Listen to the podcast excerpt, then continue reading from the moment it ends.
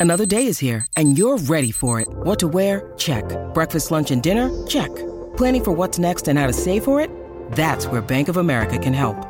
For your financial to dos, Bank of America has experts ready to help get you closer to your goals.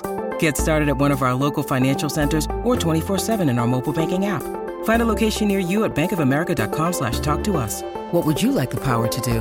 Mobile banking requires downloading the app and is only available for select devices. Message and data rates may apply. Bank of America and a member FDIC. If you're struggling to lose weight, you've probably heard about weight loss medications like Wigovi or Zepbound, and you might be wondering if they're right for you. Meet PlushCare, a leading telehealth provider with doctors who are there for you day and night to partner with you in your weight loss journey. If you qualify, they can safely prescribe you medication from the comfort of your own home. To get started, visit plushcare.com slash weight loss. That's plushcare.com slash weight loss. plushcare.com slash weight loss. Hola, ¿qué pasa? Bienvenido a este episodio de Auténtico. Vean nomás. Estos son aplausos de un español en México, señoras y señores. Bienvenidos a un episodio más. Y a mi derecha está Titi Harrius Poticus, in the Kimoni Harik Portugués now. Hola, Harriet. El que captó la indirecta la captó. Bienvenido a bienvenido a este tu podcast. El tuyo. Oye, y si estamos juntos en un lado de la mesa es porque tenemos un invitado o una invitada, ¿no? ¿Quién Una invitada pro, porque ya ya nos dejamos de invitados más o menos pro, Joder. como como pone un ejemplo, no no es cierto. No no, digas no. eso. Saludos a toda la gente. Gracias por venir a este estudio. Eh, tenemos una invitada muy pro el día de hoy. Estoy muy orgullosa de estar compartiendo el micrófono con Emily, que esperen antes de que cambie la toma hacia Emily, quiero decir que también fue una TED speaker en la conferencia de TED que yo hice y la verdad es que la rompió. Salí de ahí, no pude, no pude verte porque me ganó el antojo de no me acuerdo qué, pero, pero salí y todo el mundo estaba aplaudiendo. Entonces, aplaudamos Eso, desde aquí. Bienvenida, Ay, Emily Chávez. con las ganas. Sí, venga. ¿verdad? Sí.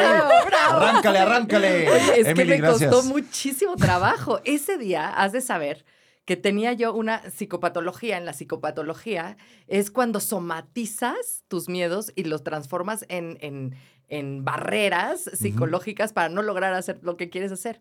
Y ese día se me fue la voz. ¿Te acuerdas? Sí, es cierto, no podías hablar. No podía decir nada sin toser y no po- estaba ronquísima, no podía, y entonces estaba con tecito y tal por el, el terror que me da también hablar, este, pues hablar en público, aunque lo tenga que Pero hacer, no. pero lo hice, así Pues que rompí. aquí no tengas terror, aquí hay confianza, Cero, estás en cero. nuestro estudio, estás en nuestra casa, es tu casa. Lo único, te pedimos que solamente que hables un poquito cerquita del micrófono para que la gente te escuche en Spotify. En... Es que luego son bien de intensos de, no se escucha bien. Sí, sí, nos... Y digo, pónganle bien el volumen a los audífonos para que se escuche bien la voz. Sí, que le suban. Súbanle porque aparte este podcast se va a venir intenso. ¿De qué vamos a hablar, querida Titi Harrius Potigus? Hoy vamos a estar hablando de un tema que a mí me parece importante. Justo fuera del micrófono estábamos diciendo, es que ahorita está muy de moda el rollo de la educación, ¿cómo es? La educación respetuosa, la crianza respetuosa. En muchas cosas estoy de acuerdo, en muchas. Eh, pero creo que ha llegado muchas veces al otro extremo, en donde ya poner un límite, decir que no, ya está hasta mal visto. Y bueno, O sea, Ahí- vamos a hablar del no a los niños. del no a los niños. Del no a los niños. De, De los la importa- límites. Más bien de la importancia de decirles no y no sentirte culpable como mamá, ¿no? Yo creo que es algo ahí importante Ok. de eso. Mm. Este, pues yo creo que es importante empezar a decir, pues, ¿qué, hago yo aquí, verdad? También. Exacto, creo que, ¿Quién creo que es importante decir ¿Qué a qué ¿Y te dedicas. señora por qué va a decir Exacto. que no a ¿Por los qué niños? Nos va, ¿Por qué nos va a educar? Exactamente. Resulta eres- que yo soy terapeuta, soy maestra en educación, maestra en neuropsicología y estoy estudiando mi tercer maestría en terapia gestalt. Eh, soy especialista en el manejo del trastorno de déficit de atención sin, medica- sin medicamentos. Eh, hipnóloga, este, máster de programación neurolingüística y muchas, muchas otras cosas más. Ves, Pedro, y tú y yo aquí haciendo unos güeyes. Acabo de escribir un libro, acabo de escribir un libro muy bonito que tiene Titi y que seguramente tú ya le- leíste también, que se llama La conciencia de ser padres con H. Y bueno, habla de justamente de la crianza, habla de la importancia de entender, primero, antes que nada, por qué somos padres, para qué tenemos hijos, eh, para poder lograr eh, deshebrar muchos de los temas de crianza que llegan, ¿no? Porque pues de entrada mucha gente dice y afirma que nadie te enseña a ser padres. Y yo estoy aquí, gracias por este micrófono para gritarle al mundo, sí se aprende, sí se aprende. La terapia familiar, por ejemplo, existe desde más o menos 1950, ¿no? Este, que ya se desarrolló la terapia infantil también, gracias a, eh, pues a esta corriente que se llama psicodrama, ¿no? Y el psicodrama es cuando entienden y descubren y, y, sobre todo pueden afirmar con, con, con pruebas que la dramatización de los pensamientos, de los sueños, de las circunstancias junto eh, en, grupo, en terapia de grupo, funciona muy bien. De ahí vienen, por ejemplo, las constelaciones familiares, de ahí viene la importancia eh, de la pedagogía y el enfoque en la pedagogía en poner atención en los dibujos de los niños. Porque al final de cuentas o a los juegos de los infantiles, ¿no? Porque al final eh, de cuentas están eh, dramatizando una proyección personal, alguna angustia que tienen, etcétera, etcétera, etcétera. Entonces, dicho eso, dicho eso, ¿por qué es importante decirle que no a la gente, no? Hay muchísimas mujeres terapeutas, mamás, o que hay un boom eh, muy grande, o tal vez porque yo soy la que habla de eso en mi algoritmo y me invade todo esto, pero hay muchísimas mujeres inclusive que dicen que hay que evitar el no en un niño, que hay que decirle siempre el cómo sí, entonces no le puedes decir que no. Entonces hay mamás traumadas porque dicen es que no le puedo decir que no.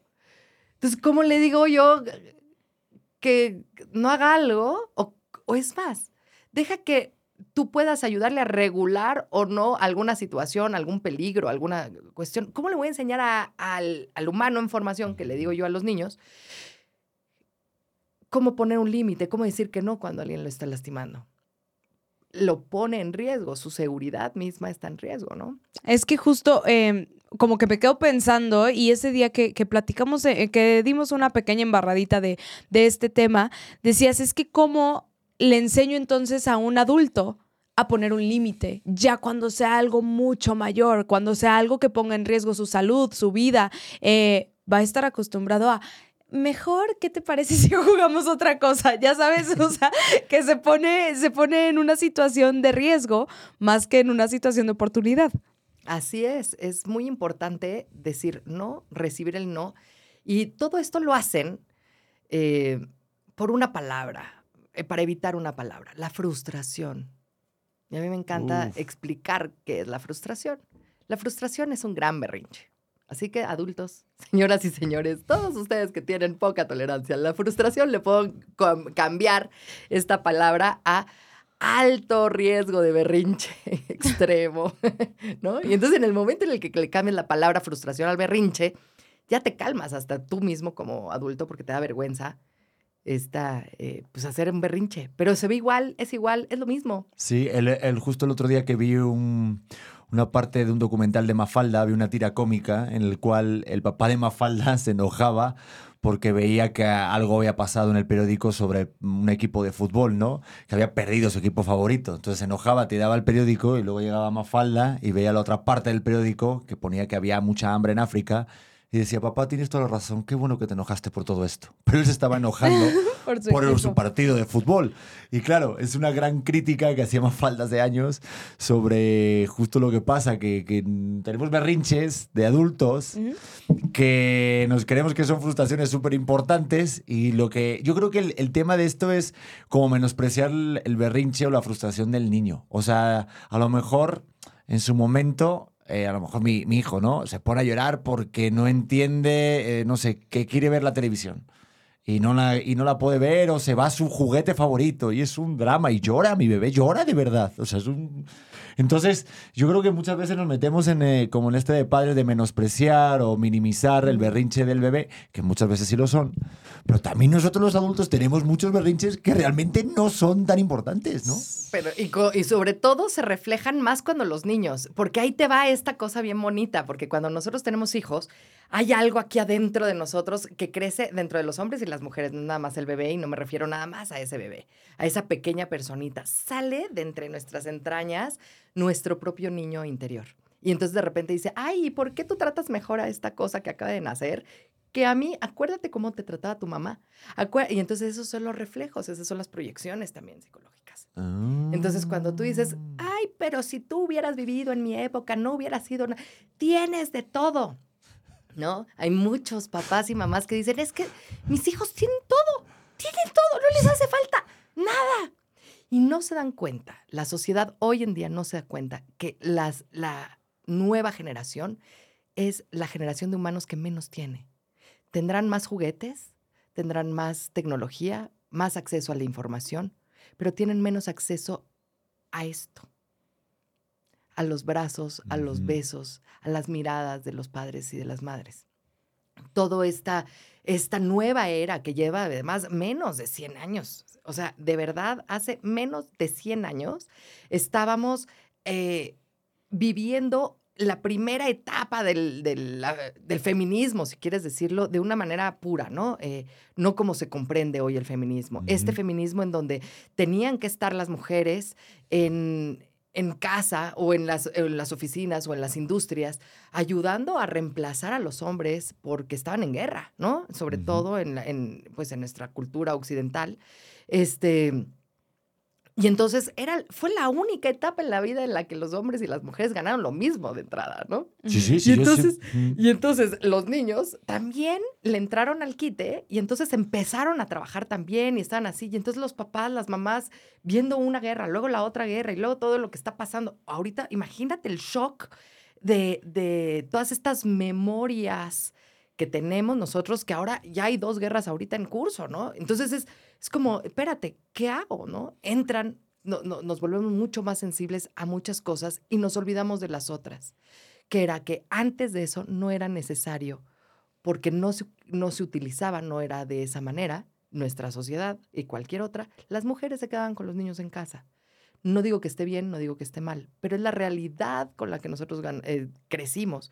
Nosotros tuvimos unas mamás feministas que empezaban a trabajar, que iban a la escuela, que acababan, estaban rompiendo, eran las primeras generaciones. Ahora, ahora ya no hay tanta diferencia, si quieres, pero en, dentro de esta diferencia o, o esta igualdad más bien, los niños, los niños se quedan en casa cuidados por otras personas, sin esta contención, sin esta guía, eh, que es muy importante, ¿no? Pero es que, a ver, Yo que, es que te lo digo, hemos vivido la mejor, bueno, yo sobre todo he vivido la mejor generación. ¿por qué? Porque tuviste Tú a no- Cristiano en el Madrid. Que no, estoy mucho más mayor. Que va, eso fue hace nada. Yo cuando era pequeño, yo sí sé el valor de volver a ver las cosas. Ahorita tú de repente, papá, es una tontería.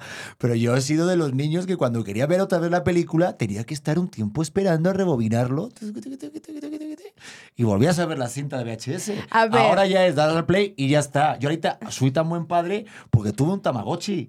O sea, yo sí sé lo que es criar un Tamagotchi que se me muriera la mierda de ¿A poco a ti Tamagotchi. te sobrevivía el Tamagotchi más de un día? Por supuesto, Y a mira, mí lo nunca. entrenabas, le dabas de co- mira, le, le dabas de comer, lo entrenabas, es lo que hago perfectamente ahorita como padre, y luego jugabas con él, le dabas un poco de atención, y ya está, y luego si te moría, pues no pasaba nada, agarrabas un alfiler, le dabas un botón por detrás y volvían a ser. Era maravilloso. Eso no funciona así con tu hijo, por ¿Cómo si no? traías la duda. Mírale las nalgas, cómo está agujereado el niño. Así se despierta y se me reinicia. Qué Te lo tonto juro. eres. Yo sí creo que hemos vivido la mejor generación. O sea, de verdad, yo soy muy nostálgico. Los 90 fueron los mejores años de la historia. Los 90. Sí, no, sí, no, sí. no. Con Justin Los- Timberlake vestido de jeans, no hay manera que esa ¿Cómo que sea no? la mejor generación. Después de ver el documental de Beckham, te lo juro, fue la mejor etapa de mi vida. Era de, a ver, ¿cómo me peino hoy en la escuela? A ver. Beckham, ¿cómo te siento hoy el pelo? te lo juro. Bueno, tengo que decir que su outfit de Navidad sí fue inspirado por un outfit de Beckham. 100%. Pero- mi vida ha sido pero- eh, eh, inspirada por Beckham. Ok. La vida de toda la gente, diría más. Así. Las lo ju- Spice Girls y Te así. lo digo de verdad. Pues mira, no, no estoy segura, Pedro, y siento que te estás yendo a, a un extremo. Pero que no, que lo ha dicho Emily. Eh, eh, muy bien, joder, ya estoy. Sí, Emily, ¿no? Sí. Pedro, ¿qué te pasa a ti? ¿Estás borracho Es que me está confundiendo con Emma. Sí, sí, sí, exacto. Desde hace rato quiere decirte Emma. No, no, no, es que dormí pocas horas. No, no, no, pero lo está diciendo ella perfectamente. Es que ahorita los niños, o sea, viven con menos cosas porque, porque tienen todo. Mira qué bonito. O sea, viven con menos cosas porque tienen todo a su alcance. Entonces siento que, que, que nosotros que hemos tenido entre comillas, carencias, que para mí no son tantas carencias porque a mí nunca me faltó un plato de comida ni una cama donde dormir, pero al no tener tanta tecnología alrededor, lo que te hacía pues son como estas memes y estas fotos que vemos ahorita, de que todo el mundo está conectado en una mesa y nadie se voltea a mirarse. Y yo sí he estado jugando en la calle toda mi infancia. Y qué bonito eso. Claro, pero es que también, o sea, yo aquí voy a, voy a defender un poco a las mamás que, que tenemos que trabajar y que tenemos que tal vez encargar al hijo y después sentirnos culpables. Y a eso iba mi pregunta. ¿Crees que tenga que ver el no poder dar tanta atención con que queremos compensar con cada vez que si estoy contigo, no te quiero decir que no. No quiero que conozcas esa, esa frustración. Porque es muy duro que, además de que no te veo tanto, además Ah. de que tengo que salir a cazar también con papá, eh, pues entonces prefiero, prefiero verte y no quiero verte eh, triste. Creo que ahorita ha cambiado muchísimo el papel de las mamás contra los papás. Totalmente. Y es muy frustrante. No, y es muy frustrante. A ver, yo también trabajo. Yo también estoy en friega. Y yo, desgraciadamente, no tengo una pareja que me pueda ayudar en esta parte y equilibrarlo. Yo soy mamá soltera, ¿no? Y, y, y en esta soltería tengo un hijo en la universidad, tengo una hija adolescente, a las cuales, pues a mí me encantaría poderles dar todo lo que yo no tuve que llegamos a lo mismo. ¿En dónde tienen todo, no? A partir de qué momento nosotros les damos todo. Y fíjate que dentro de muchas pláticas y muchas consultas, eh, logré entender que todos los papás queremos darles todo lo que nosotros hubiéramos querido haber tenido en ese momento para que de- aprendan o evolucionen a partir de ahí y no les duela todo esto, ¿no? Que les van a doler otras cosas. Les van a doler otras cosas, pero de verdad es algo que es inevitable. Tienen que aprender. Y entonces, ah, hoy regresamos a la- al no, ¿no? Es importantísimo que entiendan un no los humanos. ¿Por qué? Porque vivimos con reglas, reglas sociales, de entrada nada más, en donde tenemos que, hay expectativas. Entonces ahí me va a encantar porque van a decir, pero es que hay muchos este, terapeutas que dicen que no puedes vivir con expectativas o no puedes poner tus expectativas en las demás personas. Y es, las expectativas las tenemos todos. Y no podemos vivir sin expectativas. No hay manera. Porque ustedes tenían la expectativa de cuando yo llegara, dijera buenos días, ¿no? Por lo menos. Me pues es lo mínimo, ¿eh? Ahí está. Es, es lo mismo que se, es lo mínimo que se espera. Te Es puse lo- un vaso de agua. Exacto, ya con eso, ¿no? Pero fíjate, hay mucha gente que dice no puedes esperar a nada. Entonces, imagínate, si tú estás dentro de este, ra- eh, eh, de este lado de la sociedad en donde dicen no puedes esperar nada de nadie, no, pues no dijo buenos días, yo no tengo, yo tengo que estar bien conmigo para saber que no me importa que me diga buenos días o no. Pues no es cierto. Pero es muy difícil porque todos esperamos que nos quieran. Pues claro, y entonces ahí llegamos al apego. Mira qué bonito. Fíjate que hay mucha gente, muchos terapeutas muy importantes que dicen no al apego. A ver, espérense. Si no hay apego, nos morimos como seres humanos. Claro.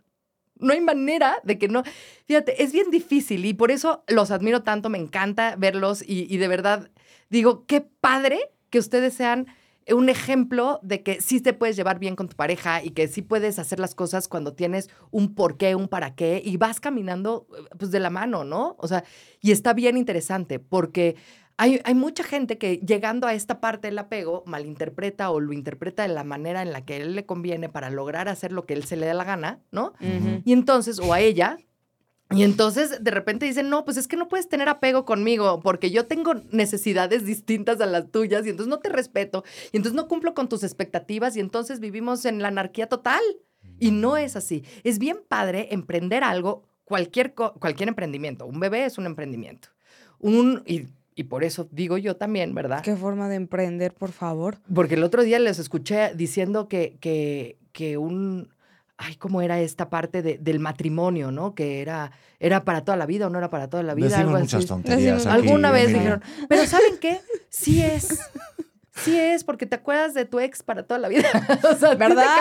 No, y y si sí. tienes un hijo, es Más. neta para toda la Y le vida. ves la cara y toda la Está vida igual estás que el viendo a meme, tu es ex. igual, sí, sí.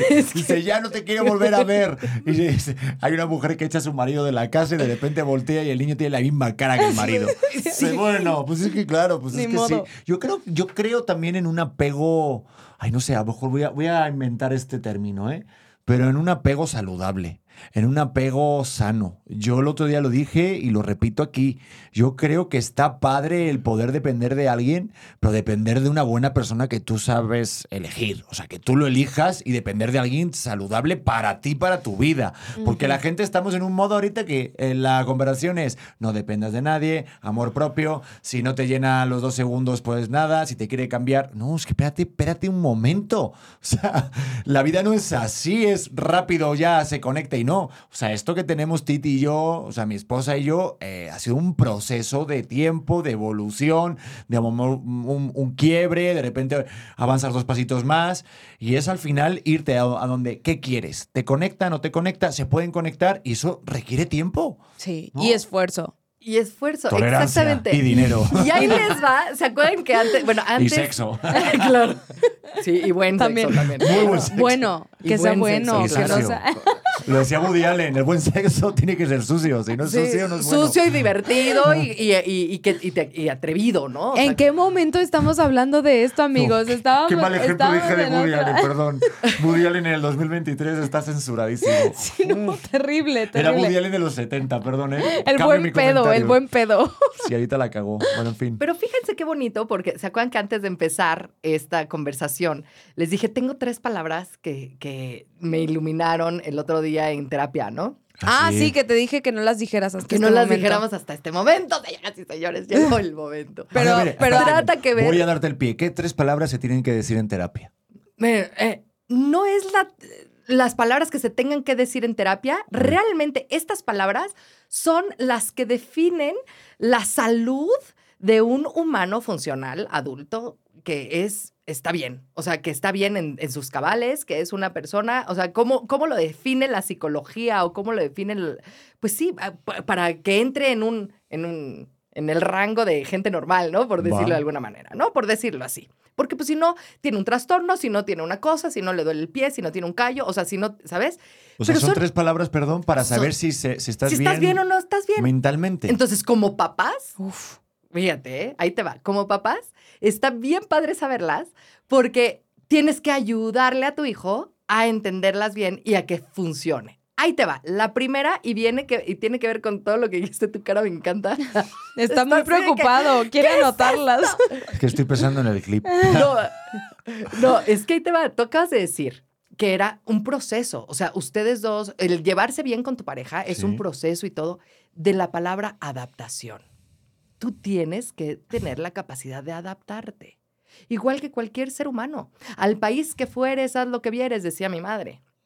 Si tú vas al- a, Dubái, ¿no? Como mujer, tápate la cabeza. ¿Por qué? Porque es la regla. Entonces, el no es tan importante como la palabra adaptación. El no te ayuda a entender que hay reglas, hay normas, hay, hay situaciones que tienes que respetar de la ciudadanía, de la familia, de la religión, del país, de la costumbre, de lo que quieras en el país que vayas. Y la capacidad del ser humano, el que lo ha hecho que sea, pues, eh, que viva en este planeta durante millones de años, porque sí son muchísimos años, es justamente la adaptación, la adaptación al clima, la adaptación a ser nómadas, no nómadas, al clima, a que si te pones suéter, si no te pones suéter, si entras a la escuela y es una escuela con ciertas normas, si no te vas de de esa escuela, si no... Entonces, la adaptación es muy importante. Y viene junto con esto. Si nosotros no les enseñamos a nuestros hijos a adaptarse, porque no les vaya a doler, porque no se vaya a frustrar, porque no le vaya a causar un poco de, de, de, no, no, de dolorcito ahí, de, no, incomodidad. Entonces le estamos haciendo un daño terrible. Ay, pero no, es que yo aquí sí tengo que interrumpir. Interrumpe. Tengo que interrumpir porque estoy de acuerdo hasta cierto punto. Mm. O sea, yo en muchas cosas, eh, si pudiera definirme, puedo decir que soy una persona que le gusta retar a esa autoridad, retar a la norma. Me ha costado mucho trabajo adaptarme en muchas, en muchas cosas. Y ahí sí, yo digo, quiero poner a mi hijo a preguntarse las cosas. Quiero que Leo en algún momento diga, a ver, esto sí me suena, esto no me suena. Creo que es algo muy cool que se está viendo de, esta generación, eh, que constantemente estamos preguntándonos si lo impuesto es realmente correcto y creo que a eso, eso tiene que ver con que hemos sido niños que se han dejado ser, al menos un poco, no tanto como antes, pero, pero nos dejan ser y nos dejan explorar quiénes somos. O es este sentido de identidad, lo que dices, de repente si en una escuela te dicen, tienes que venir de tal forma, bueno, que, que mi hijo tenga la capacidad de decir, por, o sea, no me hace sentido. ¿Por qué tengo que hacer esto? Pero no sé hasta qué punto. O sea, obviamente no quiero un anarquista que de repente diga, ¡ah, que viva la vida! y vaya encuerado. No, no sé. Si ese es su rollo, pues está bien. Pero, pero hasta qué punto sí te tienes que adaptar y te tienes que moldear hacia lo que la sociedad espera de ti y hasta qué punto vale la pena ser un rebelde con causa. Es que eso es maravilloso porque viene la segunda pra- Ah, bien. palabra. Palabra número dos. No, parece Marco Antonio Rossi. Palabra número dos. dijeron. Palabra número dos, autorregulación. Ok. Ah, ¿ves? ¿Ves? Te adelantaste. Me adelanté, Pedro. Pero es que es interesante porque es eso. Fíjate, eh, lo que acabas de decir, esta necesidad del ser humano de retar los límites y de, de entender y de decir, esto que está pasando no lo voy a aceptar al 100% y voy a buscar el cómo sí, el cómo ir más adelante, es parte de la adolescencia. ¿Ok? Mm. Un adolescente es así. Ah, Soy un adolescente. Eres un adolescente. Y, no, y- y de verdad, de verdad es así, es normal. Lo que dijiste es normal. Por eso los jóvenes tienen eso. Por eso hay tantas revoluciones.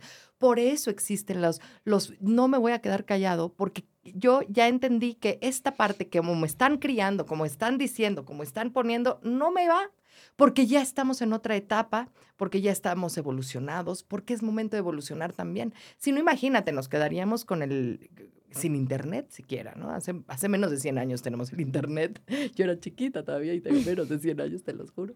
Este, pero es justo eso, es tenemos que lograr esta evolución. Ahora, la adaptación no nada más viene del que aprende, sino también del que enseña. Y ahí viene esta, padre eh, esta parte interesantísima y por qué existe Academia para Padres, que es eso, es tú como papá, entender que tu hijo es tu gran maestro y que puedes aprender de él y puedes aprender otra manera de llegar a una solución sin, sin tú tener que imponer la tuya a fuerza y a fuerza y a fuerza, porque es la que ya conoces. Esa es una apertura inmensa. Esa es una manera de adaptarte tú también como ser humano adulto y decir, a ver, pues solucionalo. Y poder decir, bueno, pues es que yo lo hubiera hecho completamente distinto. Hace poco hice un ejercicio en, en la escuela en donde tenía, eh, bueno, nos hicieron el ejercicio, más bien, en donde teníamos que nosotros eh, diseñar un reloj. Tenía que decir la hora, pero podría ser lo que sea, ¿no? Y éramos 17 alumnos eh, diseñando un reloj. O sea, imagínate, pues ya cuánto, ¿qué más puede hacer un reloj cuando ya sabemos todo lo que hace, ¿no? Y tenía que hacer algo distinto. Todas las personas hicimos un reloj distinto que aportaba algo diferente y algo me encantó que dijo la maestra fue, llevo 17 años haciendo este ejercicio y nunca se ha repetido un mismo reloj. La prueba realmente de decir, si ya hay algo que se inventó, ¿por qué no puede ser algo distinto? ¿Por qué no se puede diferenciar? ¿Por qué no? Si no, ya nadie vendería nada, ¿no? Si no, ya nadie, nadie hablaría de nada, porque no existiría esta rebeldía que dices tú, que esta adaptación, en donde lo estamos adaptando a las necesidades actuales, a la gente actual, a los chavos actuales, a la realidad actual, porque podemos seguir eh, eh, metidos en nuestra nostalgia y decir, Antes era mejor. es que antes era mejor, es que antes a mí mi mamá me hacía, es que antes era de esta manera. Pues sí, pero ya no es, ¿no? Claro, es que No, somos... era evolución. mejor. Las croquetas de mi abuela, las croquetas de mi abuela eran mucho mejor que todas las croquetas que en toda mi santa vida. Sí, es probable. Eso es verdad. Pero oye, pero si hay una verdad que es el no nos atrae a la gente. O sea, eso es una cosa así. ¿Por qué crees que el no nos, nos gusta o nos atrae? Pues es que es una manera de decir hasta aquí, alto, ¿no? Aquí hay una situación muy interesante. Yo creo que podemos abordar ese tema hablando del no como un límite, ¿ok? Nosotros estamos acostumbrados, y esto le voy a hacer a ustedes la pregunta, para ustedes, ¿qué es un límite? Me la volteo, es como gallega. ¿Viste? ¿eh? Le hice una pregunta, me hizo otra pregunta. Yo ¿Qué creo, cosa? que, yo creo que es de eh, hacia dónde ya no puedes pasar, ¿no? Eh, esa parte de donde ya no depende tanto de ti lo que quieras hacer, sino ya brincarte no sé, tal vez una regla. Pero es que fíjate, el límite para mí puede ser dos cosas. Puede ser un alto de algo que, que ya no te guste a ti. Bueno, es que depende de quién lo ponga, ¿no? O sea, si yo te pongo el límite, eh, obviamente es algo que a lo mejor no me gusta que, que se vaya a hacer. Pero también se puede utilizar para justo lo contrario. Eso es a lo que voy. Yo te puedo poner un límite, yo ahí te- estamos aquí sentados y te digo, no tomes ese vaso de agua. Y te lo empiezo a repetir, que no tomes ese vaso de agua. Te puedo asegurar, digo, a lo mejor con tantos estudios que tienes, puedes controlar tu conciencia. Pero la mayoría de la gente O un niño. quiere probar el vaso de agua. Claro. Entonces, yo muchas veces hago la psicología inversa con mi bebé de, ok, igual no quieres hacer esto, pero déjame que te voy a enseñar otra cosa. Y ya consigo ese no sin yo decirle que no. Por eso digo que el no nos atrae mucho a las personas. Es como, no puedo hacer esto. Y ya solamente a mí, por ejemplo, sí me pasa. Yo, toda mi vida ha sido ba- basarme a través de, ah, no puedo hacer esto, esto, es- esto es imposible. No, es muy difícil. No, ¿Cómo te vas a dedicar a esto? ¿Cómo vas a...? Ah, que no, que no, que no, que no. Lo voy a hacer. Pero es que... O sea, me atrae. Sí, sí, sí, pero yo creo que va más allá de, del no. O sea, creo que una parte es como esta, esta concepción de la realidad de la gente de no, obvio no puedes hacer eso, obvio no, no puedes ser una persona súper exitosa con una carrera en México. Ese no, creo que es muy fácil brincártelo, porque es más bien la concepción de las otras personas. Aún no, no te puedes meter una coladera en la boca, Sí. hijo de un Pero año y por medio. eso, yo hago como hace Arnold Schwarzenegger. Eso es una norma de su libro, y se los digo aquí. Es, sigue las normas, pero rompe las reglas. Y eso me encanta. Y yo lo aplico todos los días en mi vida. Me pasó una vez cuando estaba estudiando en el CEA que el director, eh, obviamente, era muy disciplinado con los horarios, las clases, no podías faltar a nada. Pero al mismo tiempo le gustaba como esa doble moral de, ah, eh, ah, o sea, no se puede trabajar mientras estudias, pero si te buscas la manera de que yo no me entere, me gusta y vas a continuar estudiando aquí. Ok. Y eso yo lo hacía. Entonces, ese, ese- este tema de, de, de, mm, de sigue las normas pero rompe las reglas, creo que es justo como la filosofía que Ujú. puede a lo mejor basarse en un niño, porque pues obviamente tienes que haber, tiene que haber normas en la casa. O sea, ese rollo de mientras vivas donde bajo mi mismo techo, bla, bla, bla, bla, ¿no? Ok. Pero yo, perdóname, igual no sé si voy a ser buen padre o no, pero si de Espero repente- que sí. si veo alguna artimaña de lo que lo hace bien la estrategia y el niño se escapa de alguna manera, yo no me entero y estudia, eh, pero copia, yo no me entero. Digo, oye, ole tus huevos. O sea, no sé. Ay, Pedro. Padre del año. Pero, si me Pero explico es o que no. sí se trata de eso. Y ahí, ahí les va. Aquí acabamos de ver varias cosas, querido público. Que Pedro necesita terapia. No, no, está increíble, porque justamente es una parte de la filosofía mal entendida de muchas personas que están tratando de hacer, el encontrar el cómo sí. Dicen, no le digas que no, pero dile cómo sí, ¿ok? Entonces aquí tú ya le diste opciones para que justamente fuera el no, ¿ok? Es... Ven, estás de necio, estás haciendo berrinche, ven y vamos a, vamos a ver de qué manera te puedes calmar, ¿no? No llores, en vez de decirle no llores, es vamos a jugar con la pelota, ¿no? O te permito calmarte. Y yo mientras juego con la pelota para ver en qué momento te distraigo de este berrinche que no te deja ver más allá de lo evidente, ¿no? Es como cuando estás así, espérate tantito, detente, o sea... Darle de- perspectiva. darle perspectiva, disóciate del problema, ¿ok? Entonces eso está perfecto. Y aquí además eh, vimos, en un paréntesis, una sabiduría parental. Qué bonito, ¿qué es eso? El instinto paternal o el instinto maternal es muy doloroso porque hay veces que dices, yo no tengo instinto, no sirvo para papá, no sirvo para mamá, es, ¿qué es, no? Entonces es, es algo muy agresivo. Pero lo que yo muchas veces digo es que sí puedes educarte y entonces llegas a esta sabiduría parental y alimentas la sabiduría parental. Entonces tú dices, tal vez voy a ser buen padre o tal vez no soy buen padre, pero yo lo que quiero es que mi hijo pueda lograr sus objetivos a pesar de las reglas impuestas porque encontró otro camino. Ay, es que eso me encanta, es que te lo juro. O sea, yo creo que cuando le marcas un camino de que solamente está la forma de que vas a poder conseguir tus sueños, ah, tienes que estudiar de esta manera, tienes que hacerlo bien. No. Yo aquí lo digo abiertamente, yo me saqué mi carrera, yo he copiado en exámenes, yo he faltado a clases, me he sacado mi título, no me han pedido el título para lo que estoy haciendo y soy feliz y estoy ganando la vida justo eh, dedicándome a algo que me gusta.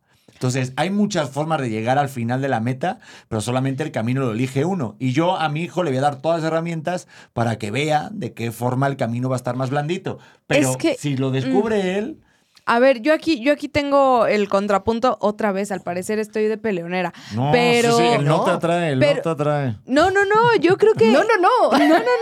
No, no, no, No, amigo. amigo. Sí, no, sí, no, no, sí. no, no me atrae. No, no, no, sí, sí, sí. Yo creo que justamente sabes cómo jugar las reglas, o sea, que te, que te beneficien a ti porque conoces las reglas.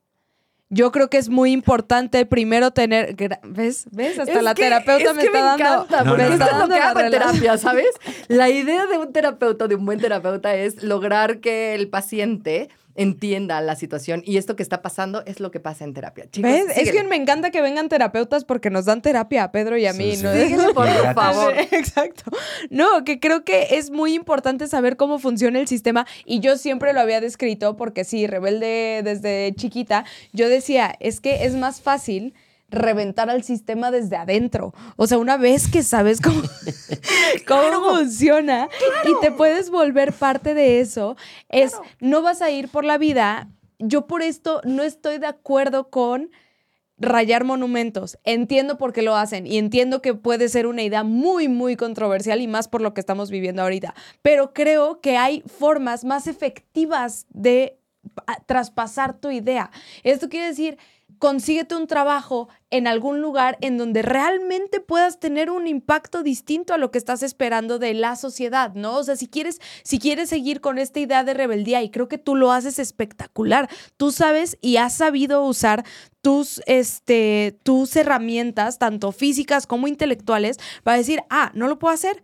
Claro que lo puedo hacer, te voy a demostrar cómo sí. O sea, es esa parte de saber, pero antes necesitas saber cómo sí funciona el sistema. No puede ser un Zaratustra de me voy a la montaña y de repente regreso, no sé cómo funciona, pero yo les voy a decir cómo tienen que solucionar el mundo. No, es saber cómo son las reglas, saber eh, en dónde sí y en dónde no y poderle dar la vuelta. Pero eso siempre te lo he dicho a ti, el, el tema de para adaptarte o para justo eso es tomar conciencia de la realidad que estás viviendo. Si tú no estás en la realidad de lo que está pasando, no puedes justamente hacer eso, ya no puedes hacer los cambios. Yo por eso, yo entiendo las reglas del juego, en donde estoy metido. O sea, y eso tiene que pasar en la escuela, en la prepa. O sea, mi niño tiene que saber perfectamente cómo está el rollo.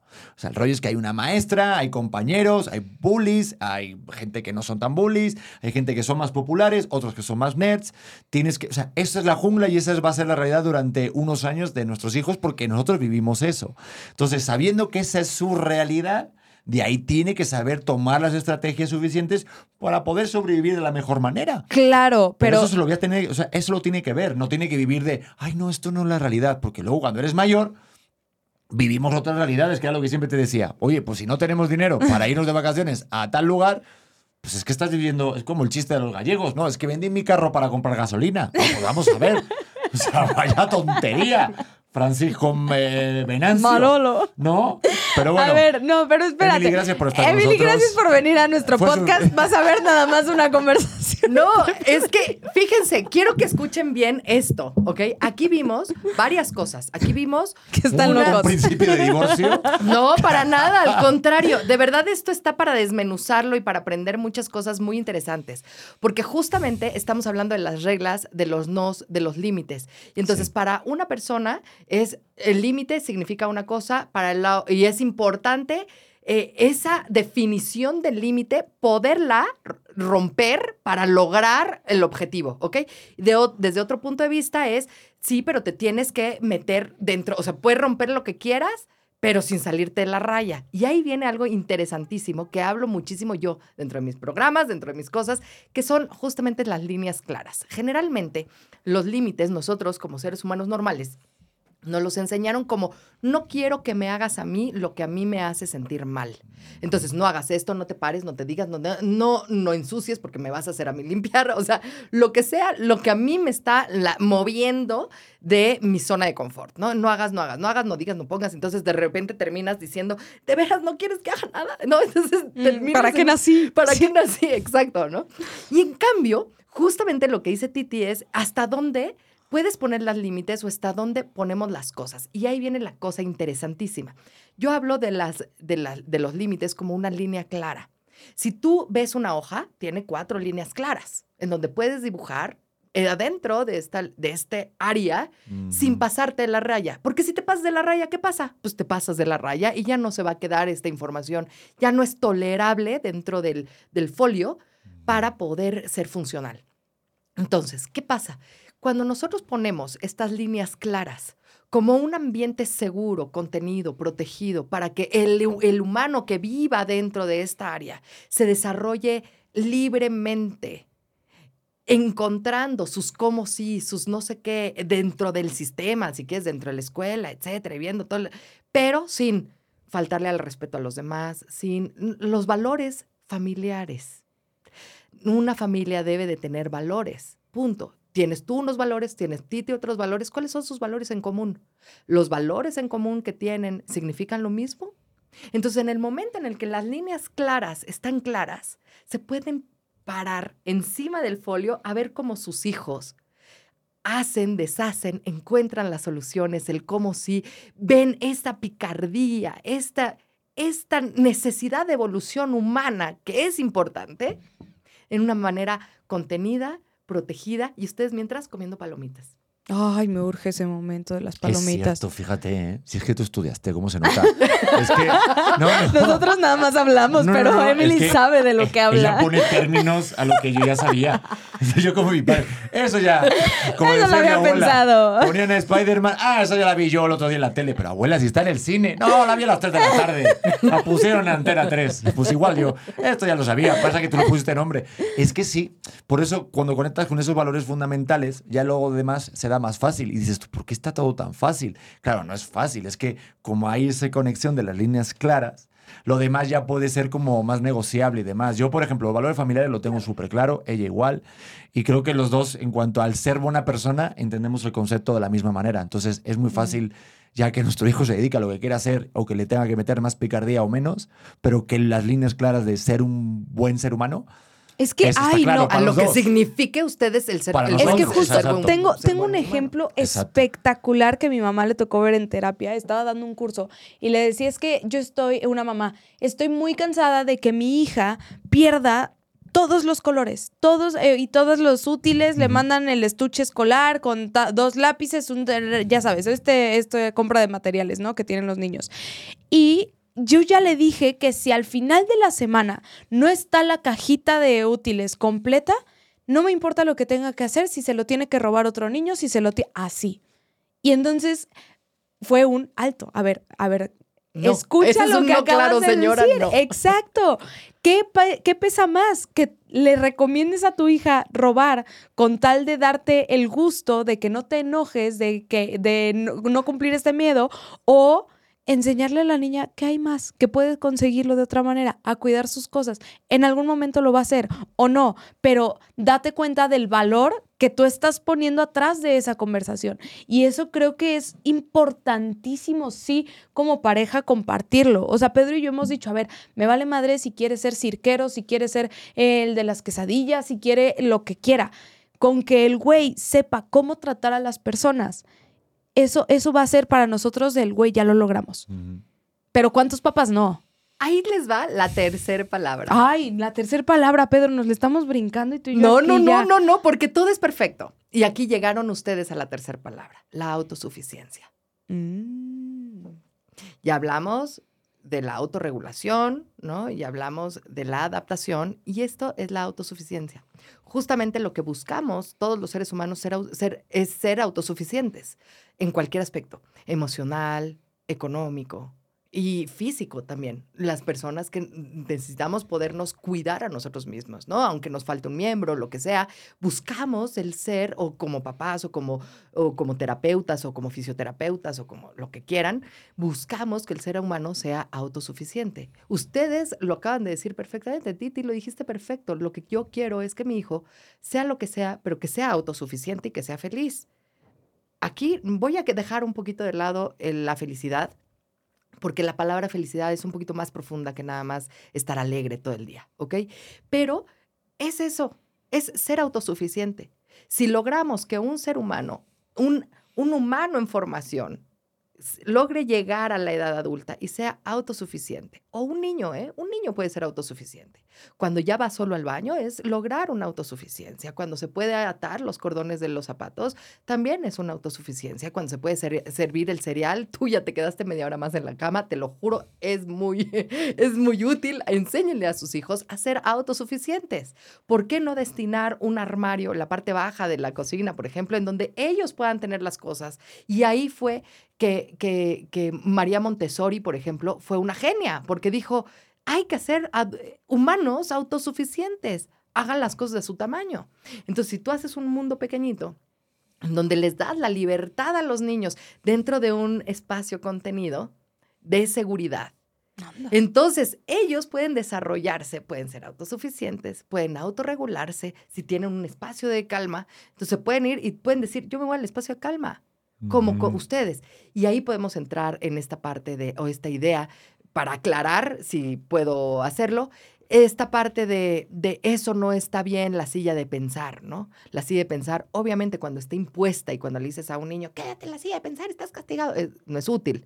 Pero la silla de pensar se, se inventó en, en, eh, 1940 y tantos, ¿ok? Cuando justamente estaba este periodo de, de aprendizaje de que si se podía o no hacer una tarea familiar y enseñarle a los papás técnicas psicológicas y demás, en donde la, la silla de pensar era para el papá, el que necesita tiempo Me urge una silla de pensar. es el papá. ¿Y le tienes que enseñar a tu hijo a pensar? Por supuesto que sí, pero no le puedes decir a un niño de dos años que apenas tiene 250 palabras en el cerebro, ¿no? Que puede expresar y, y, eh, comprender perfectamente, ponte a pensar lo que hiciste. pf, lo que hice estuvo increíble, ma. O sea, lo volvería a hacer mil veces más, ¿no? En cambio, la silla de pensar es para uno. El tiempo fuera es para nosotros no romperle la cara, las nalgas o un sartén a la en la cabeza a los niños. Es para calmarte tú. En, en casa de mis padres, la sala de pensar era, era el inodoro. O sea, te recuerdo como un cartelito que teníamos puesto en el baño y ponía la sala de pensar. ¿En serio? Te lo ¡Qué gran sala de pensar! Sí, sí, y ponía, había un dibujito de un señor ahí haciendo sus necesidades y era el inodoro, la sala de pensar, y salía un señor con un libro. No sé, lo tengo grabado ese, como esa, ese dibujito que teníamos eh, detrás de la puerta del baño que lo cerrabas y lo veías según. Mm. Cuando antes no había celulares, entonces te dedicabas a leer algo, ya sea la etiqueta de los champús o los libros, ¿sabes? La caja Pero de sí cereal. creo que... que, que, que- La caja del cereal del baño. Mi hermana sí se lo llevaba, Madre le encanta. No, no, y sí te creo, ¿eh? Oye, pero entonces, o sea, estamos hablando del no eh, en muchos sentidos porque creo que está mal entendido, porque el no no siento que sea siempre negativo. O sea, creo que vienen muchas cosas positivas y creo que siempre, no sé si sea un tema también cultural, que lo hemos hablado en alguna ocasión, si crees que a lo mejor aquí en México les cuesta más decir que no. Pues yo creo que duele, ¿no? Yo creo que ahí viene la parte en la que Titi nos explica que, que para una mujer que trabaja, que es mamá, etcétera, pues llega esta culpa. Entonces, realmente el no, o el- yo creo que todo se basa en esta parte en donde como mamá, como papá, no quieres el dolor de la persona que amas o llega en esta parte del amor, ¿no? Que, que también explico muy bonito en el libro. Y, y cuando hablamos del amor, de los lenguajes del amor, es que cuando tú amas a una persona te duele su dolor. Entonces evitas a toda costa que le duela algo para tú no sufrir. No para evitar su dolor y que no sufra, sino porque la frustración o el dolor que va por el que va a pasar no es conveniente para ti, porque te va a costar trabajo. Y eso se ve mucho con los niños, cuando empiezan a llorar, porque es más fácil que un niño no se autocontrole de una manera como un adulto, en donde el adulto puede llegar y decir, me voy a la sala de pensar y se encierra en el baño media hora y dices, oye, ya estuvo, o te falta más tiempo. Estos cinco minutos, no es posible. O sea, yo voy al baño, mis hijos están ahí afuera, los gatos están allá afuera, los perros están allá afuera, la muchacha preguntándome qué es lo que va a hacer de comer. Dios mío, 10 minutos, ¿no? Mm. Eso es lo mismo. Pero a mí, por ejemplo, sí me cuesta decirle que no a mi mujer, por ejemplo. ¿Y por ¿Ah, qué? sí? Sobre todo cuando está embarazada. o sea, si le dices que no a una embarazada, mi hermano. Pero es que el estás- embarazo no cuenta. El no embarazo es como, como tiempo comodín. O sea, ahorita Son si te das meses cuenta. comodines, joder. Sí. O sea, no, un no, o sea, de todo es mejor vamos a ir fluyendo y, Oye, ¿no crees que igual? O sea, porque un no así rotundo Sí, no, es no. diferente. O sea, decirle un no a una embarazada Es peligroso. Es complicado. Podría decir Pone que es deporte extremo. Deporte extremo definitivamente debería estar en las Olimpiadas. ¿Tú qué sientes cuando de repente escuchas un no de mi parte en algo? Yo tengo que decir que soy de esos niños que no, que no aceptan sentirse frustrados. Yo he, he sentido muy pocas veces, o sea, puedo decir que de chiquita sentí muy pocas veces frustración y que eso me hizo llegar a la adultez de una manera como un putazo. Perdón por la palabra, pero me pegó mucho de repente darme cuenta como él. ¿De qué hablo? Ah, porque aparte estudié en, en el TEC y, y para la gente que también estudió ahí, ahí te enseñan de vas a salir de aquí, vas a ser el rey del mundo. La gente se va a pelear por tu currículum y te van a ofrecer todo. O sea, ya sabes, o sea, como que siempre tuve esa idea de sí, sí se puede, todo sí, todo, todo, todo sí. Y cuando enfrentas la vida, o sea, estas normas sociales, este rollo de eso tal vez no se puede, tal vez este año no nos podemos ir a estas vacaciones. Para mí fue un shock. eh, como muy fuerte, que yo hasta, hasta este momento les he dicho a mis papás, me hubiera gustado más tener un no, o el entender la forma de que la frustración también se vale hasta la fecha, y lo dices de broma, pero sí es algo muy real. Para mí escuchar un no, eso no lo vamos a hacer ahorita, es como, porque me odias. Ya sabes, o sea, como que para mí es automáticamente y viene, y, pero, lo digo pero lo digo, tengo muy consciente. siete donas, ya es suficiente.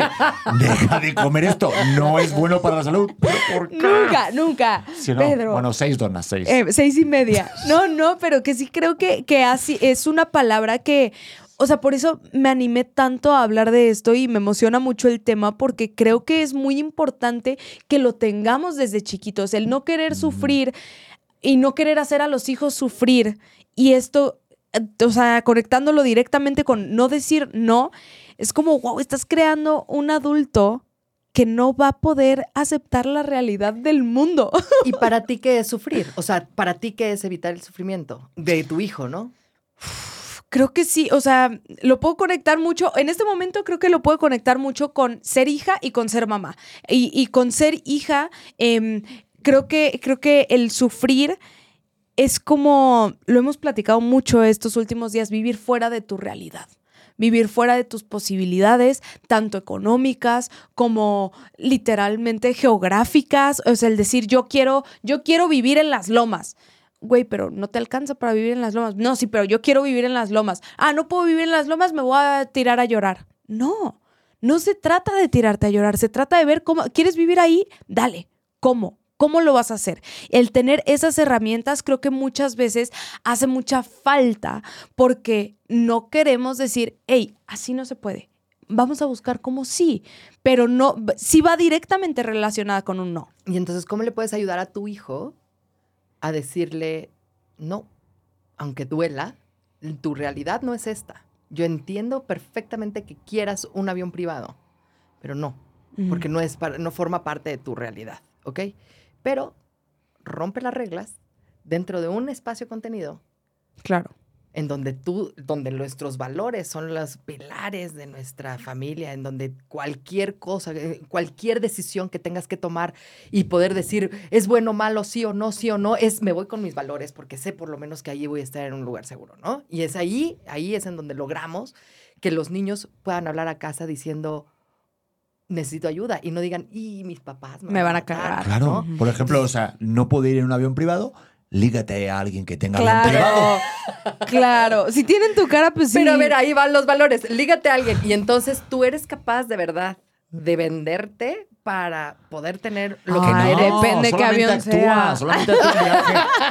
Hasta solamente te digo más, no hace falta ni que hagas el viaje. Lígate a alguien, tómate la foto, súbela a Instagram y ya está, hijo, ya está. Lo que pasa Ya es que, ¿sabes qué? Esto es un poco más complejo. Digo, tal vez yo me estoy clavando mucho en esta parte y lo estoy haciendo muy seria, pero es que hay tantas, hay tanta prostitución en los jóvenes 100%. con los sugar daddies y las, y las cougars, en donde de verdad es horrible horrible ver eh, que por unos tenis son capaces de, Acostarse con de acostarse con alguien. Sí. Y entonces ese como si no está bien, porque forma par- no forma parte de la- este lugar seguro, ¿no? Se están poniendo en riesgo, hay que entender que, ¿por qué no, no? O sea, de verdad, el, no es de que no quieras que te diviertas, hijo, ¿no? Es porque de verdad no, no está bien porque te vas a terminar sintiendo mal abusado y demás. O sea, la sexualidad es algo terrible que si no se maneja bien, te puede lastimar para muchos, muchos años. O sea, la gente se trauma por unas, por, por,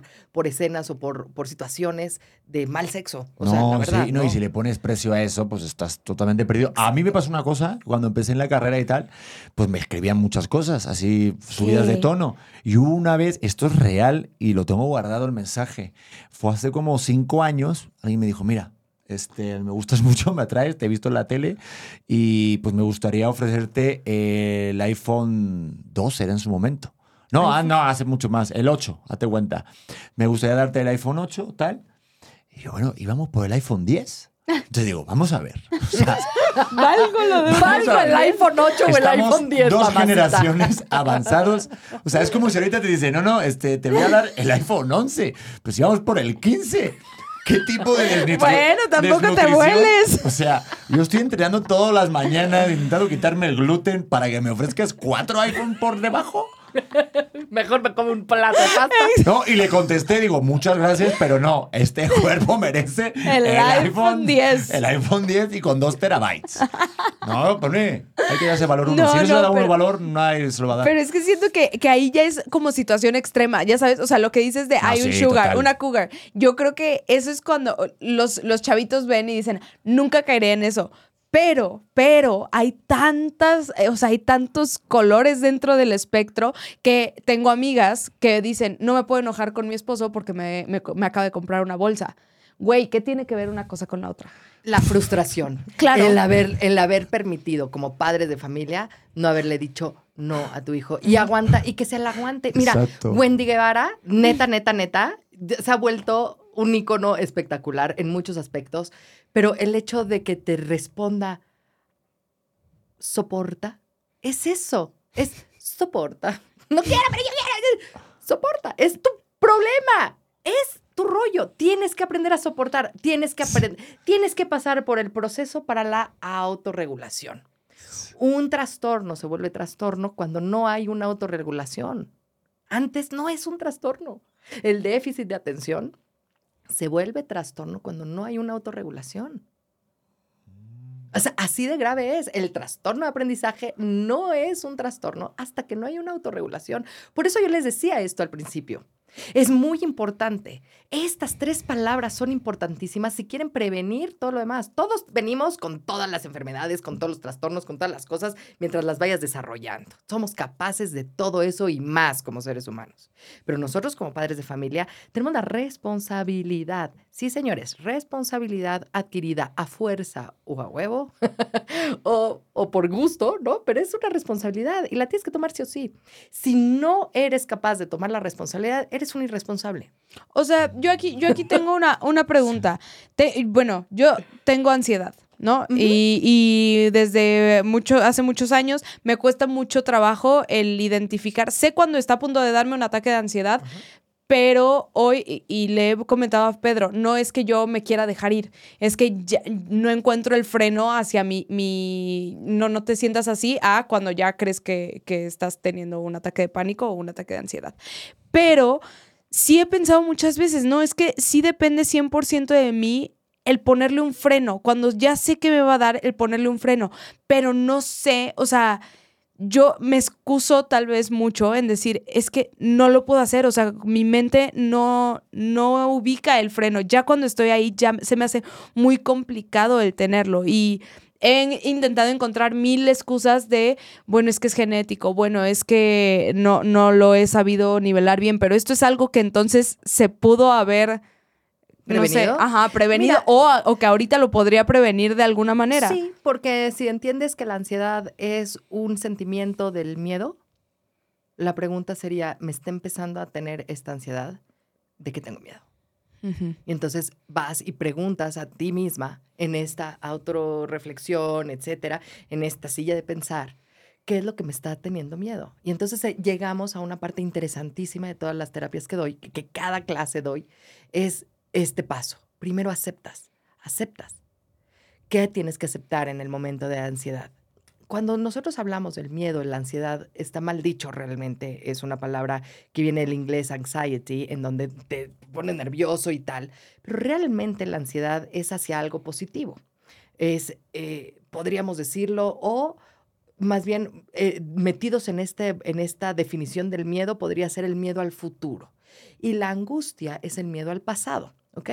Eh, Héctor Salama, que es un crack en la psicología, en la psicología es gestalt, es, es como el Freud de hoy en día, y está vivo además. Este, y es mi maestro además, me dice, la ansiedad es hacia algo positivo, ¿no? Pero a veces es difícil que la gente común lo pueda entender cuando no tiene tantos años de estudio y cuando entiende que la ansiedad le causa ansiedad y estos ataques de ansiedad en donde puedes llegar a tener atracones, en donde puedes llorar, en donde puedes de quedarte en cama y con depresión y que no sabes qué hacer de tu vida, pueda llegar a ser algo positivo. Entonces a mí me gusta cambiarle un poquito y decir que es la, eh, el miedo al futuro, cuando la angustia es el miedo al pasado. ¿ok? Poniéndolo de esa manera. Entonces, cuando em, te empiezas a tener estos ataques, ¿a qué le tienes miedo? Y entonces, en el momento en el que aceptas que tienes miedo por alguna situación, lo que sea, inventemos, ¿ok?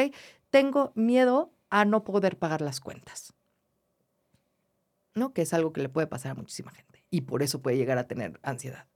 Entonces es, tengo miedo al futuro, tengo miedo al tener una deuda, a que ya no pueda volver, poder comer, a vivir abajo de un puente, lo que le pueda llegar a repercutir dentro de su imaginación, porque además nuestro cerebro es tan, tan, tan limitado que se cree todo lo que ve en la televisión como si fuera vivido propio. Entonces, toda la información que ha absorbido durante todos estos tiempos en películas, en series, en, en las noticias, etcétera, lo toma como vivido. Entonces, por eso te llega a causar ansiedad una película de terror o una, una, o una, eh, una nota del periódico o una noticia, porque justamente está reviviendo alguna escena que, aunque no la hayas vivido realmente, tu cerebro la toma como hecha, ¿no? Entonces, primero, si aceptas qué es lo que está pasando, muy probablemente puedas decir, me perdono por estar pensando que lo que me estoy imaginando va a ser cierto. Porque acepto que lo que me estoy imaginando es parte de mi imaginación, es algo creado por mi cerebro, es algo creado por mi miedo, es algo que no existe y me permito por, me perdono por sentir todo lo que siento por algo que es que no está. Puramente claro. mío, creado a por mí. A mí lo que me ayuda mucho es siempre pensar en la frase que decía Carl Jung. Era lo que niegas te somete, lo que aceptas te libera. Entonces yo, eh, cuando ya lo aceptas, es como tirarte de paracaídas. Tú te has tirado de paracaídas, ¿no? O sea, es el mejor sentimiento. ¿Tú te has tirado? No, no, lo haría. No, pues vete a este podcast. No, Vámonos a tirarnos. No, es la misma sensación. Yo la sentí así. O sea, el rollo de que cuando ya aceptas, ya mira, ya me tiré, ya si esto funciona, si no funciona, pues total, solamente lo voy a vivir una vez, así que hay que disfrutarlo. Y te lanzas y sientes una emoción, una adrenalina, una dopamina, se te pone el pelo de punta y es justo lo que pasa en la vida. Cuando ya aceptas lo que estás sintiendo en ese momento, dices, ok, siguiente paso, me hace sentir bien, me hace sentir mal. Es que yo lo tengo clarísimo, sí que está todo muy fácil, sí que está todo inventado. esto es muy fácil. De repente, es todo inventado por nuestro cerebro. Sí, ¿verdad? No, no, pero aparte digo que está todo esto, esto es muy fácil. Tú, te, tú, tú estás ansioso, depresivo, lo que quieras suena muy fácil, ¿eh? Pero, sí, sí, sí, suena todo ahí, te va, ahí, te va, ahí te va, como la, la, la, receta. Cuando te sientes ansioso o depresivo y no sabes qué hacer, lo primero es eso. Aceptas, liberas y dices, va, esto es así como me estoy sintiendo, ¿por qué me estoy sintiendo así? Y yo lo que a mí me ha servido durante mucho tiempo es, ok, ¿está en mi mano el poder cambiar esto para sentirme de otra manera? Sí, no. Lo que no está en mi mano, pues es que es así. O sea, claro que a mí pues me da mucho coraje ciertas cosas que pasan en la vida y las injusticias del mundo, pero está en mí poder cambiarlo, pues a lo mejor sí, a lo mejor no. Y si lo puedo hacer, pues eh, yo ya voy a, hacer todas las herramientas para incluso sentirme menos mal, porque claro, yo sobre todo a mí lo que me pasa es si a lo mejor yo quiero darle una calidad de vida a mi hijo y a mí me hace sentir eso inseguro, miedo, ansioso por el futuro, por lo que vendrá, pero estoy sentado en el sofá y no estoy haciendo nada para poder cambiarlo, es una pescadilla que se muerde la cola y me hace sentir más ansioso, más depresivo y más triste. Pero si en el cambio salgo a luchar y veo las formas de cómo poder darle una mejor vida a mi hijo y a mi esposa o a quien sea, pues aunque esté fallando, me estoy sintiendo bien porque lo estoy intentando. Y eso es a lo mejor a mí lo que me ha ayudado mucho a, al poder salir de esas etapas, que tú lo sabes, que yo he vivido etapas muy complicadas, pero yo sé en mi mente que, que son etapas. Y lo que tú dices, muchas veces tenemos muchos miedos metidos en la cabeza, pero eso es porque está metido el hipotálamo desde que somos este, Son neandertales. muy- porque sí. siempre, tú piensas ahorita mismo que mañana viene un tornado. Es que mi madre se la pasó así toda la vida. Mi madre vivió toda la vida con que las vacas flacas van a llegar. Y nunca he visto una vaca flaca todavía. Digo, en la India sí, había mucha. Un día le tomé una foto, estaba yo en la India y le dije, mira, mamá, ha llegado las vacas flacas. Pero, pero si estás todo el rato pensando que algo malo va a suceder, pues claro, estás agobiado. Y llega. Y, llega. pero es que eso es interesantísimo porque ahí vienen las creencias y esas son nuestras creencias limitantes. Cuando nosotros nacemos, nacemos como un yo, ¿no? Y podemos decir que nuestra primera embarrada de nuestro no yo, en psicología se habla así, pero es cuando tú no eres tú, ¿no? Porque nosotros, con papá, como papás, es muy fácil decir, yo ya le pagué la escuela a mi hijo, ya le llevé a mi hija y yo le estoy pagando esto y estoy buscando de qué manera eh, pagar la, escuela, la, universidad de, mi hija después, ¿no? Y tengo miedos y tengo ansiedad porque de repente digo, híjoles, no se vende suficientemente el libro y a mí me encantaría cambiar el mundo, lo que sea, lo que venga, porque es real. O sea, esto que les digo de verdad me da miedo y me causa mucha ansiedad porque de repente digo, me llegan papás diciéndome, ya estoy harto de pegarle a mi hijo con palos. Y una pregunta, Emily. Entonces, ahorita en tu terapia, cuando vienen papás que a lo mejor, pues, en la forma de criar, este, castigan o pegan a los niños, o sea, ¿eso tú lo ves habitualmente? ¿Tú qué les dices? ¿Cómo, cómo tratas eso? Es que es- esto es muy complicado porque al final del día estamos hablando del no y cómo le dices a un no a un niño y cómo haces que el niño te diga eh, acepto tu no, ¿no? Hay muchos Mm. papás que llegan y dicen, pues es que yo ya me cansé de golpear a mi hijo y sigue haciendo lo que se le da la gana. No, no, es que esto no lo puedo creer. Esto, Claro. esto me, te lo juro, es otra. ¿Y qué haces tú en, en ese momento de la terapia?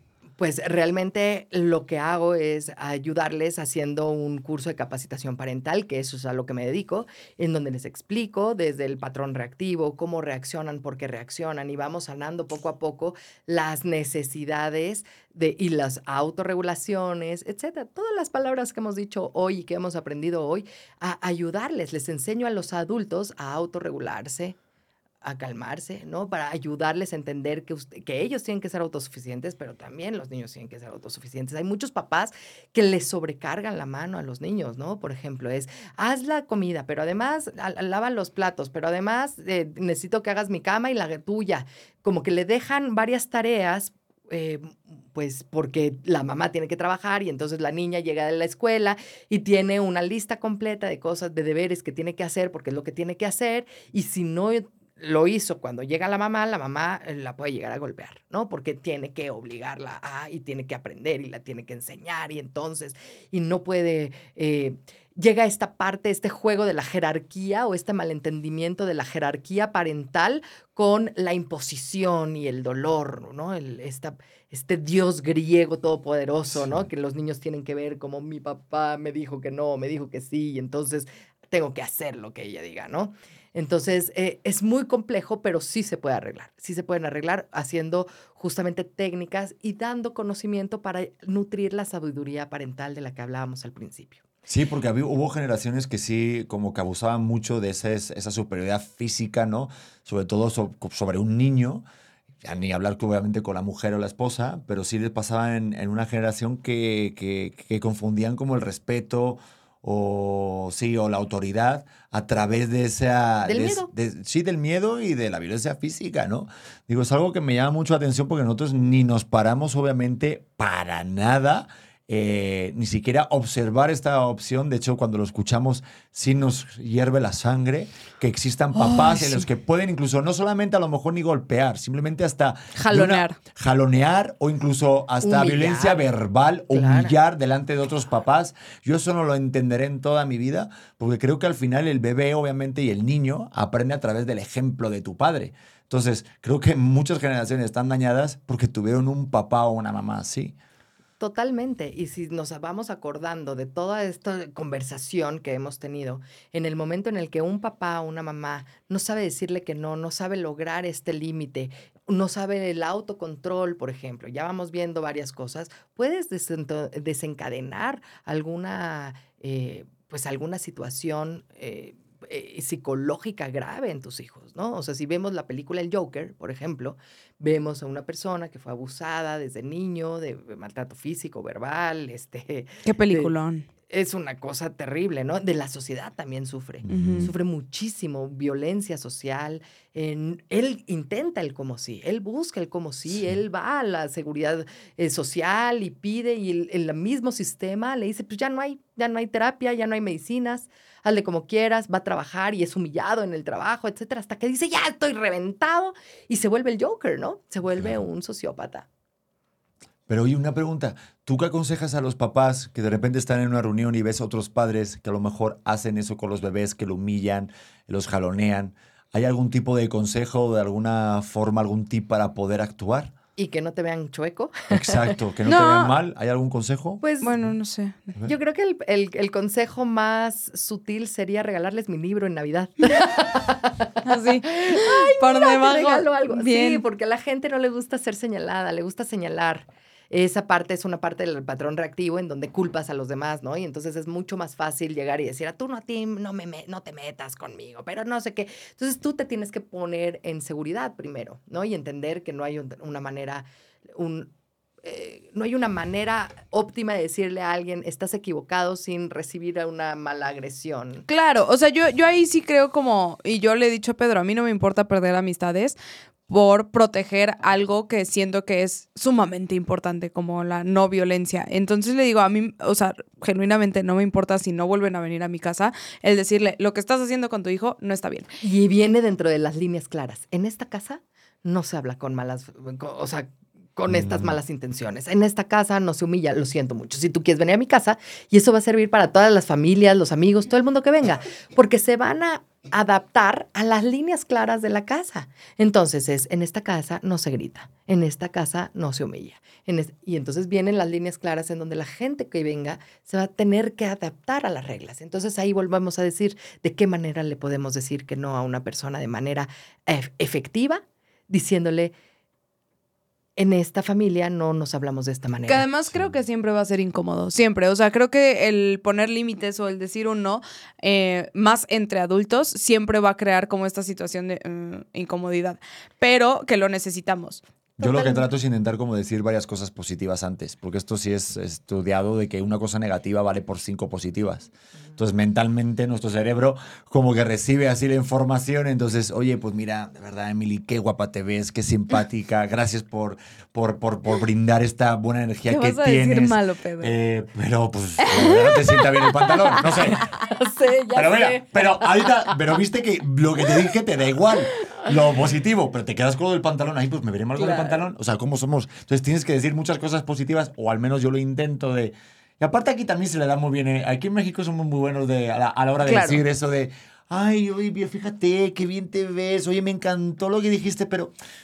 ¿Y si cambiamos un poco la forma? ¿Sabes? Esa forma no somos muy directos. es más, más tranquilo. En España sí somos mucho más directos y sí es verdad que, que, que, nos, igual podemos tachar de, de más groseros en muchas ocasiones, pero a veces yo prefiero muchas veces más honestidad de, oye, mira, no estuviste ahí brillante. No estuvo bien. Fíjate que es muy interesante esto que, que me estás preguntando, porque realmente es un conflicto con mi familia. Con mis hijos no les gusta que yo me meta en lo que no me importa, ¿no? Pero la verdad es que les digo, es que esto sí me importa. No puedo ver a una persona que está gritándole así en un restaurante, en un centro comercial y todo. Yo personalmente lo que hago es acercarme y aplicar las técnicas que yo les enseño a los papás al niño inmediatamente para ponerlo en seguridad, porque para mí lo más importante es la seguridad de, un ser humano en formación. Entonces sí he llegado en donde hay un caos terrible y le empiezo yo a hablar al niño y los papás dicen, ¿cómo logras hacer estas cosas si a mí no me hace caso? Ah, bueno, pues es que, y les doy mi tarjeta, ¿no? Es que yo soy experta en crianza, ¿no? Y eso es lo que he logrado hacer. Pero efectivamente es algo muy complejo. Y aquí voy a tocar un tema muy interesante que todo el mundo debería de tomar.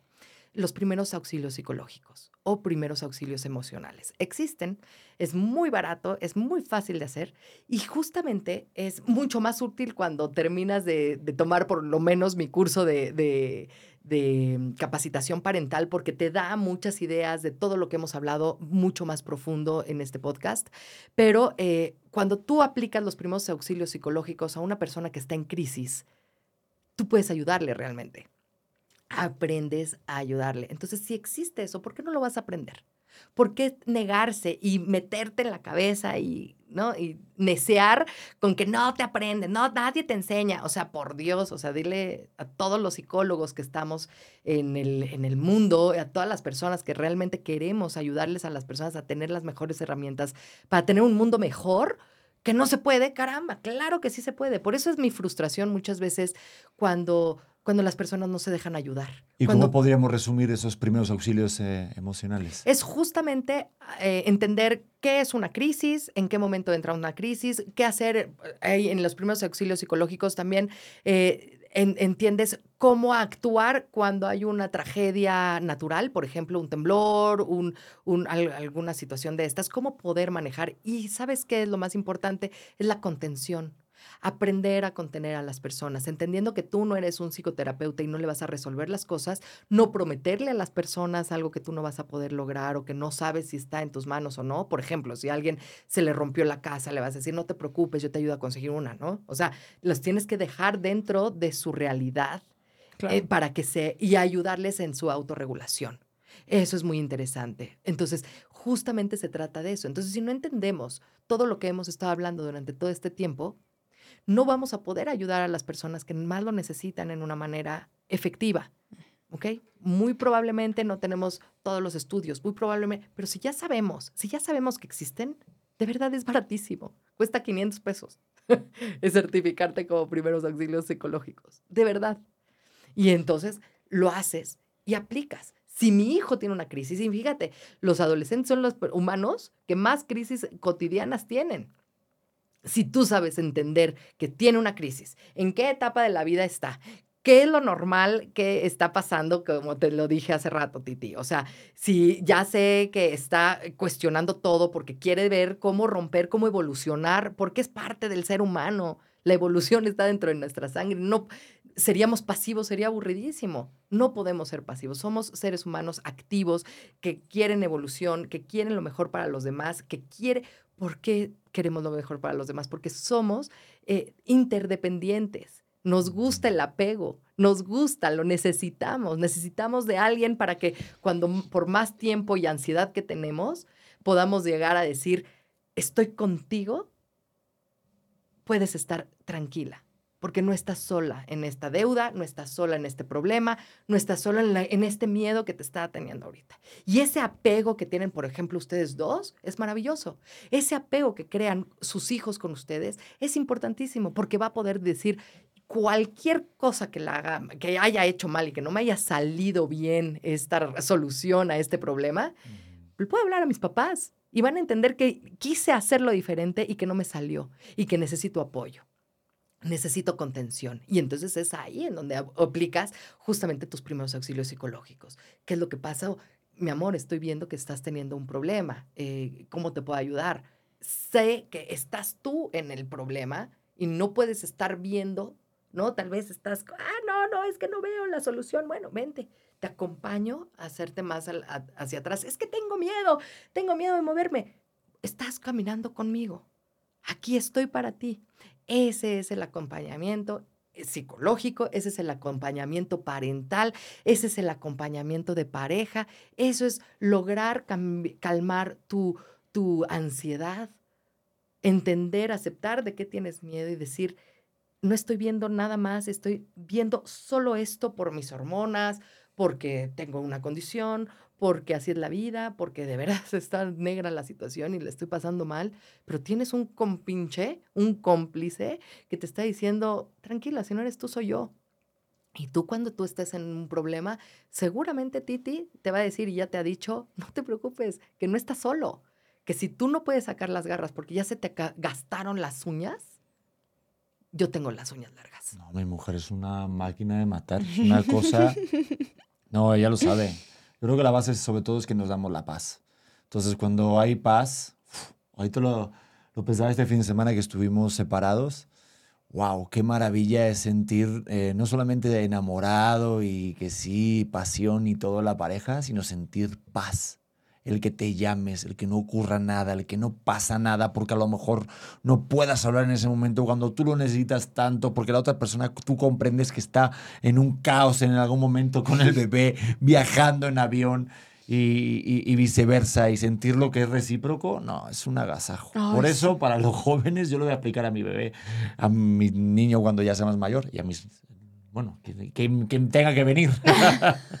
Pero se lo voy a explicar bien. Es no busque tampoco tanto amor, sino busque sobre todo paz. Lealtad, ¿verdad? Qué Sí. importante. Ay, Oye, pues, amigos, qué- siento qué que tenemos que sí, siento que tenemos que hacer una Emily, segunda parte de esto. sí. De verdad está está muy muy bueno y creo que a la gente le va a servir mucho. Y Emily, por favor, dinos dónde encontrarte.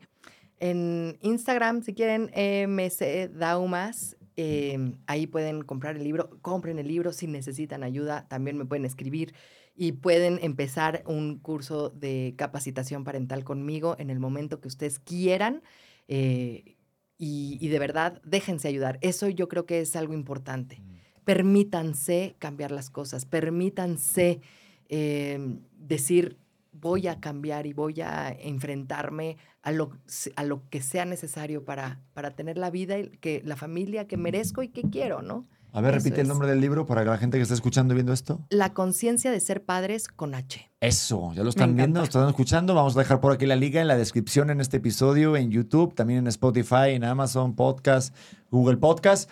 Lo estaremos poniendo en la descripción para que se echen un clavadito. ¿Son 300 pesos, me decías, el libro? Sí, cuesta 360 y tantos pesos eh, ¿Con enviado, envío incluido y dedicado por mí. ¿También? Eso. ¿Por 300 pesos? 364 pesos, una Uh, cosa. 64. Uh, ya no, 64. Los 64 ya no.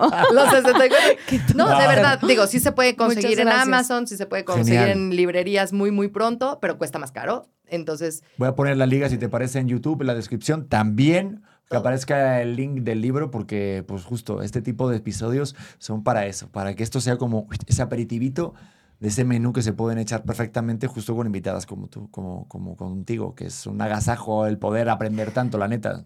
Sí, qué buena Muchas onda. gracias. Muchas, muchas gracias por estar acá y seguramente todos los auténticos conocen a alguien. Si no, si no les sirve a ustedes directamente, conocen a alguien que le va a servir muchísimo. Así que ya saben, con Emily siempre es una gozadera platicar. Ojalá tengamos más seguido, por cuando favor. quieran. Eres bienvenida acá, tienes el micrófono abierto y esto va a seguir creciendo, así que necesitamos más consejos. Lo único que para terminar con el con el, el episodio de hoy, el- la importancia de decir no, es importante decir que al decir no le das contención a tu hijo, porque entiende que sabes lo que haces. Así que decir no también es importante para eso, para decir esta persona sabe lo que está diciendo, sabe lo que está haciendo. Pues yo le voy a decir a este niño que viene, digo, no tienes idea a la familia que vas a venir.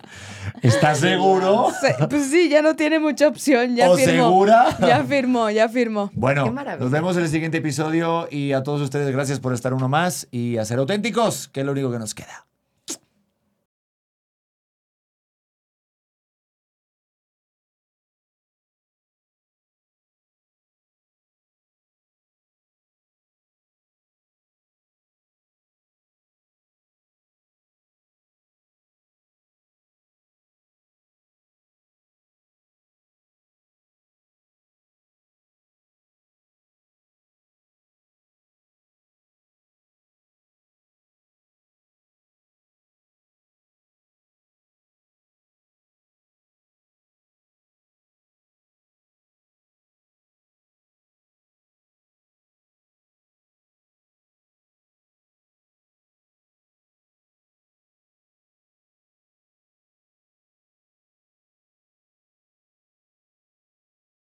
Lucky Land Casino asking people what's the weirdest place you've gotten lucky? Lucky? In line at the deli, I guess? Aha, in my dentist's office.